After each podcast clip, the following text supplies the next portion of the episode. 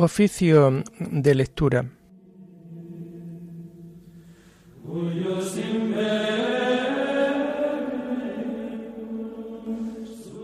Comenzamos el oficio de lectura de este lunes 20 de noviembre de 2023, lunes de la trigésimo tercera semana del tiempo ordinario.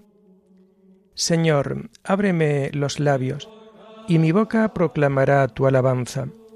Gloria al Padre y al Hijo y al Espíritu Santo, como era en el principio, ahora y siempre, por los siglos de los siglos. Amén. Aleluya. Entremos a la presencia del Señor dándole gracias. Entremos a la presencia del Señor dándole gracias. Aclama al Señor tierra entera, servid al Señor con alegría, entrad en su presencia con vítores. Entremos a la presencia del Señor dándole gracias. Sabed que el Señor es Dios, que Él nos hizo y somos suyos, su pueblo y oveja de su rebaño. Entremos a la presencia del Señor dándole gracias. Entrad por sus puertas con acción de gracias, por sus atrios con himnos, dándole gracias y bendiciendo su nombre. Entremos a la presencia del Señor dándole gracias. El Señor es bueno, su misericordia es eterna, su fidelidad por todas las edades. Entremos en la presencia del Señor dándole gracias. Gloria al Padre y al Hijo y al Espíritu Santo, como era en el principio, ahora y siempre, por los siglos de los siglos. Amén entremos a la presencia del Señor dándole gracias.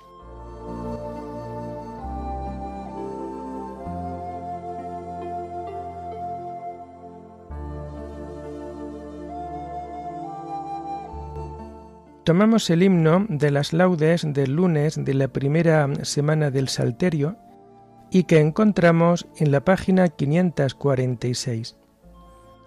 Mis ojos, mis pobres ojos que acaban de despertar, los hiciste para ver, no sólo para llorar. Haz que sepa adivinar entre las sombras la luz, que nunca me ciegue el mal, ni olvide que existes tú. Que cuando llegue el dolor, que yo sé que llegará, no me enturbie el amor, ni se me nuble la paz. Sostén ahora mi fe, pues cuando llegue a tu hogar, con mis ojos te veré, y mi llanto cesará. Amén.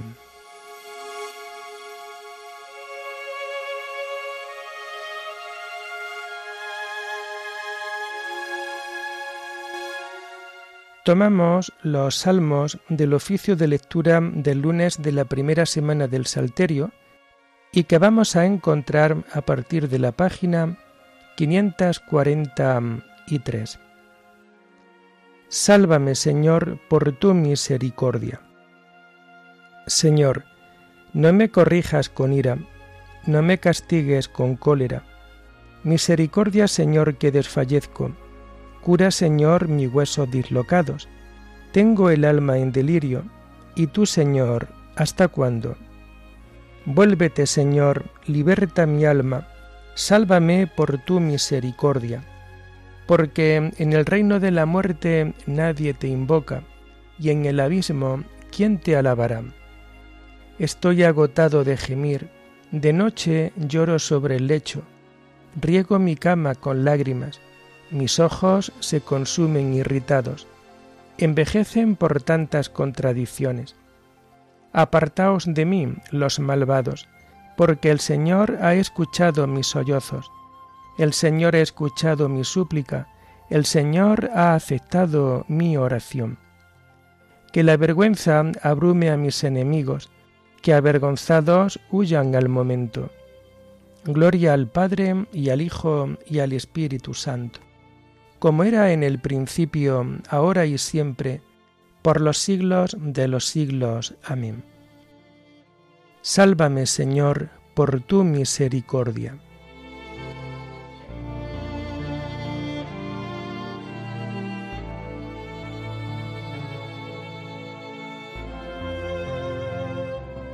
El Señor es el refugio del oprimido en los momentos de peligro.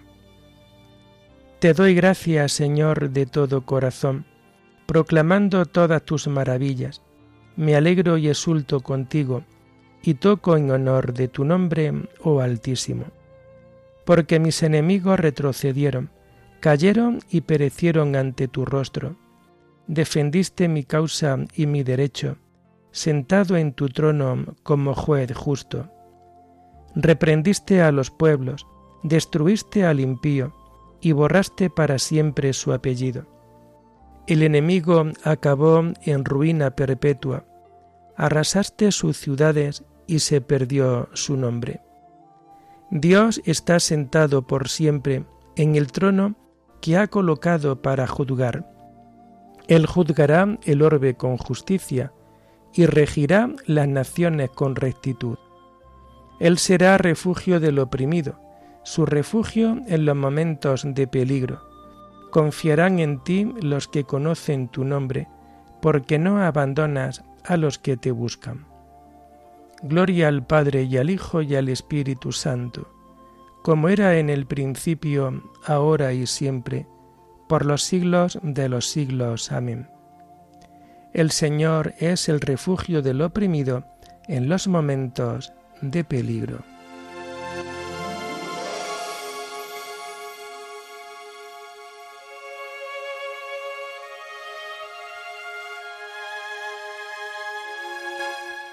Narraré tus hazañas en las puertas de Sión. Tañed en honor del Señor que reside en Sión. Narrá sus hazañas a los pueblos. Él venga la sangre, Él recuerda y no olvida los gritos de los humildes. Piedad, Señor, mira cómo me aflige mis enemigos. Levántame del umbral de la muerte, para que pueda proclamar tus alabanzas y gozar de tu salvación en las puertas de Sión. Los pueblos se han hundido en la fosa que hicieron, su pie quedó prendido en la red que escondieron. El Señor apareció para hacer justicia, y se enredó el malvado en sus propias acciones. Vuelvan al abismo los malvados, los pueblos que olvidan a Dios. Él no olvida jamás al pobre, ni la esperanza del humilde perecerá. Levántate, Señor, que el hombre no triunfe, sean juzgados los gentiles en tu presencia. Señor, infúndeles terror y aprendan los pueblos que no son más que hombres. Gloria al Padre y al Hijo y al Espíritu Santo, como era en el principio, ahora y siempre, por los siglos de los siglos. Amén narraré tus hazañas en las puertas de Sión.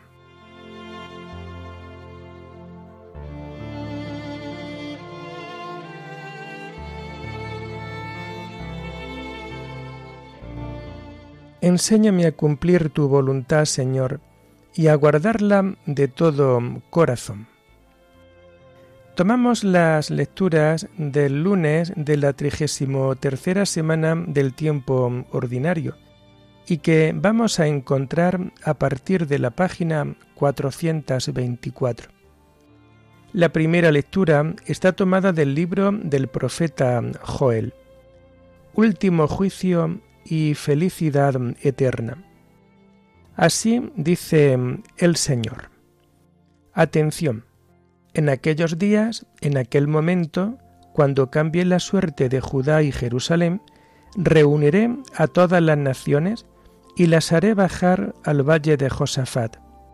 Allí las juzgaré por sus delitos contra mi pueblo y heredad, porque dispersaron a Israel por las naciones, se repartieron mi tierra, se sortearon a mi pueblo, cambiaban un muchacho por una ramera, vendían una ramera por unos tragos de vino.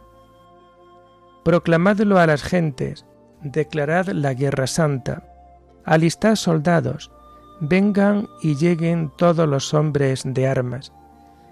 Fundid los arados para espadas, las podaderas para lanzas, que digan al cobarde, me siento soldado. Venid presurosas naciones vecinas, reuníos, el Señor llevará allá a sus guerreros. Alerta. Vengan las naciones al valle de Josafat. Allí me sentaré a juzgar a las naciones vecinas. Mano a la hoz, madura está la mies. Venid y pisad, lleno está el lagar. Rebosan las cubas, porque abunda su maldad. Turbas y turbas en el valle de la decisión. Se acerca el día del Señor en el valle de la decisión. El sol y la luna oscurecen, las estrellas retiran su resplandor. El Señor ruge desde Sión, desde Jerusalén alza la voz. Tiemblan cielo y tierra. El Señor protege a su pueblo, auxilia a los hijos de Israel. Sabréis que yo soy el Señor vuestro Dios, que habita en Sión mi monte santo. Jerusalén será santa, y no pasarán por ella extranjeros. Aquel día los montes manarán vino, los collados se desharán en leche, las acequias de Judá irán llenas de agua. Brotará un manantial del templo del Señor, y engrosará el torrente de las acacias. Egipto será un desierto, Edom se volverá árida estepa, porque oprimieron a los judíos, derramaron sangre inocente en su país. Pero Judá estará habitada por siempre, Jerusalén de generación en generación. Vengará su sangre, no quedará impune, y el Señor habitará en Sión.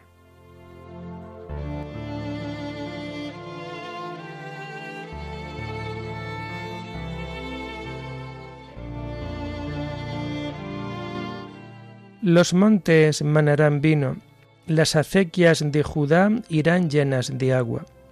Brotará un manantial del templo del Señor. El que tenga sed y quiera, que venga a beber de balde el agua viva. El ángel me mostró el río de agua viva, luciente como el cristal, que salía del trono de Dios y del Cordero el que tenga sed y quiera, que venga a beber de balde el agua viva.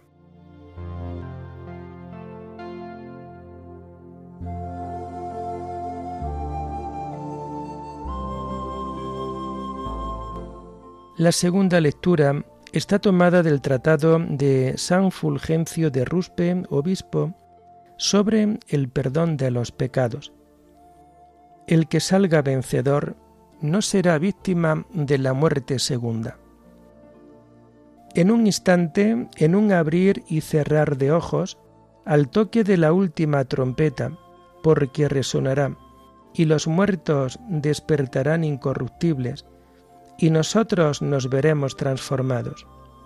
Al decir nosotros, enseña Pablo que han de gozar junto con él del don de la transformación futura todos aquellos que en el tiempo presente se asemejan a Él y a sus compañeros por la comunión con la Iglesia y por una conducta recta. Nos insinúa también el modo de esta transformación cuando dice, esto corruptible tiene que vestirse de incorrupción, y esto mortal tiene que vestirse de inmortalidad. Pero a esta transformación objeto de una justa retribución, debe preceder antes otra transformación, que es puro don gratuito. La retribución de la transformación futura se promete a los que en la vida presente realicen la transformación del mal al bien. La primera transformación gratuita consiste en la justificación que es una resurrección espiritual, don divino que es una incoación de la transformación perfecta que tendrá lugar en la resurrección de los cuerpos de los justificados, cuya gloria será entonces perfecta, inmutable y para siempre. Esta gloria inmutable y eterna es, en efecto, el objetivo al que tienden, primero la gracia de la justificación, y después la transformación gloriosa, En esta vida somos transformados por la primera resurrección, que es la iluminación destinada a la conversión. Por ella pasamos de la muerte a la vida, del pecado a la justicia, de la incredulidad a la fe, de las malas acciones a una conducta santa. Sobre los que así obran no tiene poder alguno la segunda muerte. De ellos dice el Apocalipsis, Dichoso aquel a quien le toca en suerte la primera resurrección, sobre ellos la segunda muerte no tienen poder. Y leemos en el mismo libro, El que salga vencedor no será víctima de la muerte segunda. Así como hay una primera resurrección que consiste en la conversión del corazón, así hay también una segunda muerte que consiste en el castigo eterno. Que se apresure, pues, a tomar parte ahora en la primera resurrección el que no quiera ser condenado con el castigo eterno de la segunda muerte. Los que en la vida presente, transformados por el temor de Dios, pasan de la mala a buena conducta, pasan de la muerte a la vida, y más tarde serán transformados de su humilde condición a una condición gloriosa.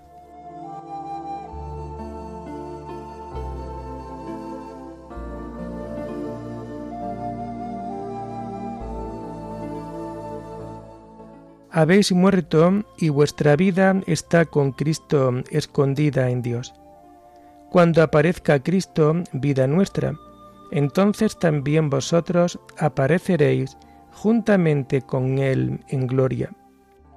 Consideraos muertos al pecado y vivos para Dios en Cristo Jesús. Cuando aparezca Cristo, vida nuestra, entonces también vosotros apareceréis juntamente con Él en gloria. Oremos. Señor Dios nuestro, concédenos vivir siempre alegres en tu servicio, porque en servirte a ti, Creador de todo bien, consiste el gozo pleno y verdadero. Por nuestro Señor Jesucristo, tu Hijo, que vive y reina contigo en la unidad del Espíritu Santo, y es Dios por los siglos de los siglos. Bendigamos al Señor, demos gracias a Dios.